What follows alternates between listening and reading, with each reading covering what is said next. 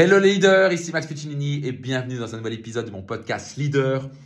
Je vous parler ici de trois erreurs majeures quand vous investissez en bourse. Je sais pas si vous savez dans mon histoire, mais j'ai été un moment même des traders.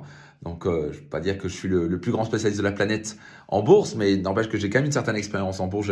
Quand j'étais jeune, j'étais day trader, donc je suis intéressé à la bourse depuis très peu, enfin depuis euh, longtemps, et j'investis personnellement. J'ai des, centaines de milliers d'euros, même des millions d'euros investis en, bourse, en plus de l'immobilier, etc.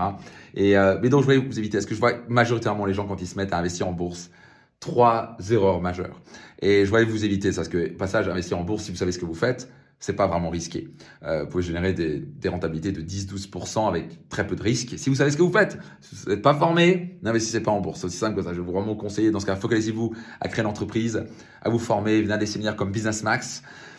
Gagnez beaucoup d'argent et après vous apprenez à venir à des séminaires comme Finance Max et là vous allez apprendre vraiment à investir. Et bon, quoi qu'il arrive, si vous aimez à investir en bourse, la dernière des choses à faire, première erreur, c'est d'écouter des amis qui sont pas millionnaires euh, en bourse. Ils savent même pas de quoi ils parlent. Genre, là, on parle de, de gens du style écouter le coiffeur, son copain, son frère, euh, qui s'y connaît rien, et encore moins les gens qui n'ont pas réussi en, investissement. Donc, encore une fois, si vous voulez faire une coupe de cheveux, vous n'allez pas chez votre mécanicien. Alors, si vous avez un problème de moteur, vous n'allez pas chez votre coiffeur. Donc, faites très attention à qui vous écoutez, parce qu'il n'y a rien de pire que oh non, tu vas te planter dans cette bourse, machin, faut pas investir dans cette action, n'investis pas dans la S&P 500. Voilà. Mais est-ce que cette personne est apte à parler? Dans ce domaine-là. Donc, juste, faut vraiment faire attention. Est-ce que cette personne est apte à parler ou j'ai plutôt écouté quelqu'un qui a vraiment réussi? Faites toujours attention à qui vous écoutez. Numéro un, c'est ça. Numéro deux, rien de pire que faire un investissement, particulièrement en bourse, au feeling. Y a, notez ça attentivement. Le monde de la finance et euh, du business et des entreprises, c'est un jeu rationnel c'est pas un jeu émotionnel. Et moi, pendant des années, je voulais pas croire ça. Je me dire, ah, c'est le feeling. Alors bien sûr, l'intuition est importante. Et oui, on doit être capable d'être passionné par ce qu'on fait. Ça, c'est la partie émotionnelle.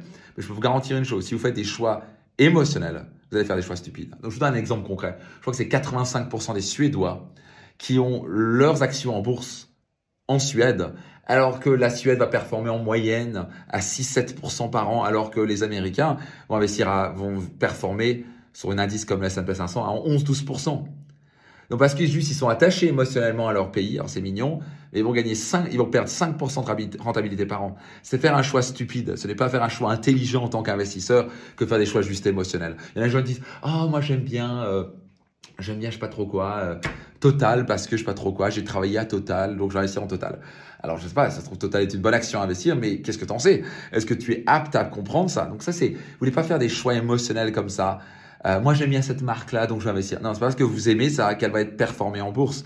Ok, vous voulez savoir est-ce qu'elle est bien gérée financièrement, est-ce qu'elle dégage du cash flow, est-ce que vous savez lire un, un bilan, euh, est-ce que vous êtes vraiment formé à se dire ok ce business est sérieux, financièrement ils sont au top, il y a vraiment un top leader, il y a des top management, ils sont là pour durer, ils sont là pour dégager vraiment des, des choses extraordinaires, ce qui me permettre d'être profitable à long terme. Euh, ça, c'est très important. Et finalement, probablement la plus grosse des erreurs que je vois quand les gens investissent en bourse, la première, c'est vendre en cas de panique.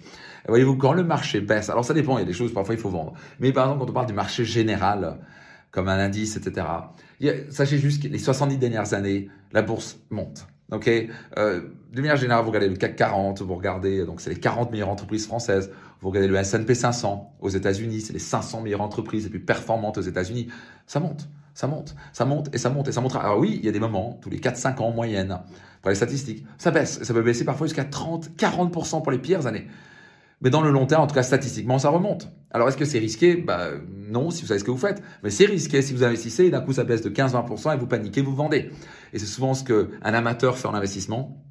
Euh, c'est que ben ils investissent en bourse et oh mon dieu ça baisse de 20%, je coupe. Et bien sûr c'est au moment où ils coupent, où ils paniquent que ça remonte. Donc il y a une règle d'or chez les grands investisseurs, c'est d'acheter quand les gens paniquent et de vendre quand il y a l'euphorie.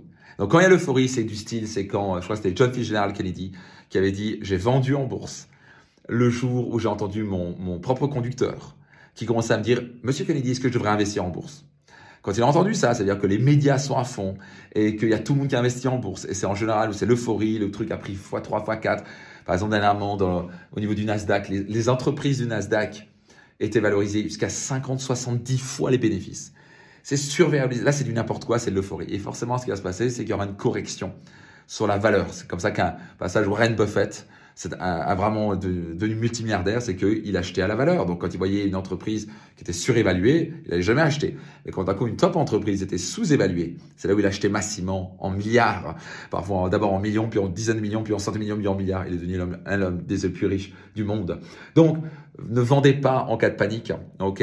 Euh, vous avez, si vous avez fait un choix intelligent, vous avez appris à investir, vous savez ce que vous faites. Quand ça baisse un petit peu, pour beaucoup, ça va être même achète plus. Donc ne vendez pas en pas de panique et euh, c'est pas le moment d'acheter quand il y a l'euphorie. Ça c'est très important. La majorité des gens se plantent en bourse, donc vous voulez faire ce que les très peu d'investisseurs font et souvent l'opposé de ce que fait la masse. Donc trois erreurs à éviter, laquelle vous avez déjà commis, laquelle vous auriez commis si vous n'avez pas vu ça. Vous certains le noter dans les commentaires ci-dessous. Et puis ça vous a plu, ça vous aide. Euh, partagez-le.